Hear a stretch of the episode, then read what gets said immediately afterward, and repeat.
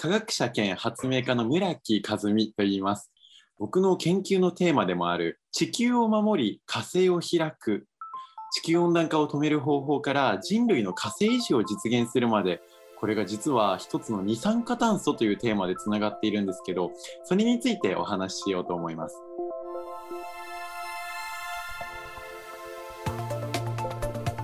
未来授業。今週の講師は一般社団法人炭素回収技術研究機構シーラ代表理事村木和美さん。年齢は20歳。現役大学生として東京大学教養学部に在籍しながら独立した研究開発を続ける科学者兼発明家です。そんな村木さん率いるシーラが開発普及を進める発明が家庭やオフィスに設置できる小型の二酸化炭素回収マシンヒヤッシー。村木さんはこのマシンで二酸化炭素を回収するだけでなくもっと大きな変化につながる仕組みづくりにも取り組んでいるといいます。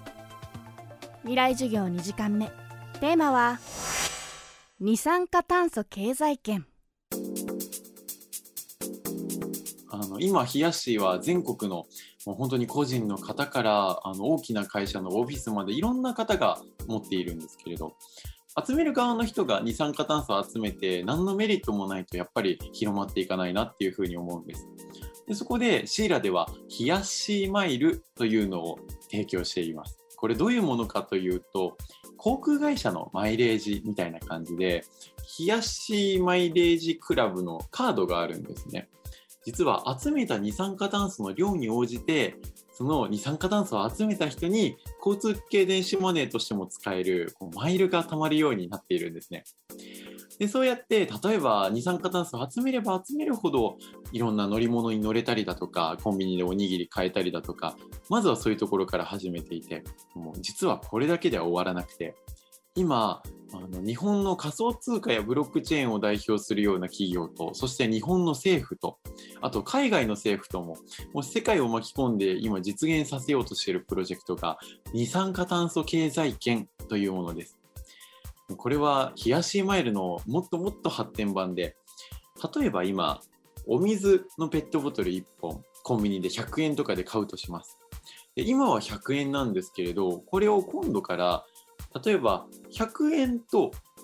このペットボトルとか水を作ってくるのにかかったエネルギー分の二酸化炭素二酸化炭素マイル例えば10マイルとかを一緒に払わないと買えませんよっていうふうにするんですね。そうすることで単にお金をたくさん持ってる人が大量に消費できるという世の中ではなくて二酸化炭素を集めた人の方が報われるという社会にしていけると思っています。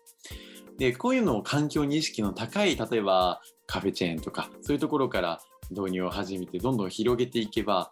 二酸化炭素を空気から集めるということが新たな価値になるんですね。でこの大原則は絶対にこの二酸化炭素マイルを法定通貨とは交換しないということなんです。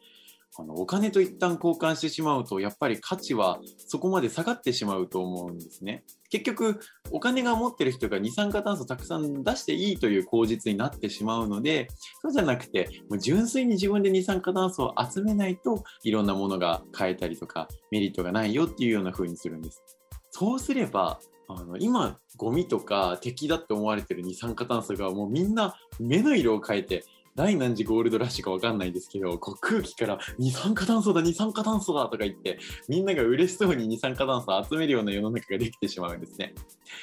でそうやって二酸化炭素の経済圏を広げていこうもうむしろその経済圏に入らないと物が買えないし何もできないっていうような世の中に最終的になるんじゃないかなっていうふうには思っていてでもそれがこうネガティブな変化ではなくてやっぱりこう二酸化炭素を集めて価値になるっていう面白さとかあのそういう楽しいっていう方向に持っていきたいなっていうふうに考えています。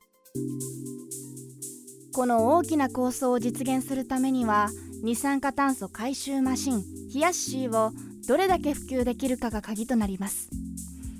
そこでシーラはヒヤッシーをより身近にあらゆる場所に置けるようさまざまなバリエーションを用意していると話します。あの冷やしのバリエーションについてなんですけれど実は今3タイプ作っています。1つ目はあのベーシックな冷やしでこうスーツケース型の機内持ち込みスーツケースくらいの大きさの装置です。で2つ目は車載版冷やし車に乗せる冷やしを作っています。これは今の冷やしをもっと機能を絞ってシンプルにした小さい箱型の装置で大きさとしては大体家庭用のプリンターくらいの大きさです。でこれを例えば車の後ろのハッチとかに乗せておいて車の中の二酸化炭素濃度を見える化して実は車って運転を始めて30分くらいで 3000ppm というもう人間の健康にどうかすると害があるんじゃないかくらいのレベルで二酸化炭素が溜まってしまうんですね内気にしていると。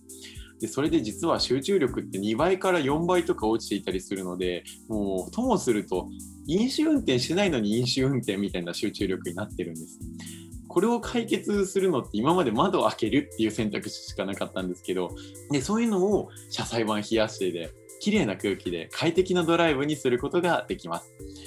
そして3つ目は大型版冷やしというものです。高さ1メートル、幅70センチくらいの装置なんですけど、例えばオフィスのフロア、1フロア全部とか、そのくらいの大きさをこう一気に二酸化炭素吸い取れるような、そういう装置を目指して、今年の9月発売を目指して作っています。さらにもっと腰につけられるようなポータブル冷やしみたいなのからあのものすごい大きい冷やし工場みたいなのまで仕組みとしてはいくらでも大きさは変えられるのでそういういろんなものを作っていってある意味冷やしを概念化するもう社会の全てのものに冷やしの機能を埋め込みたいなっていうふうに考えています。未来授業一般社団法人炭素回収技術研究機構シーラ代表理事村木和美さん。今日のテーマは二酸化炭素経済圏でした。明日も村木さんの授業をお送りします。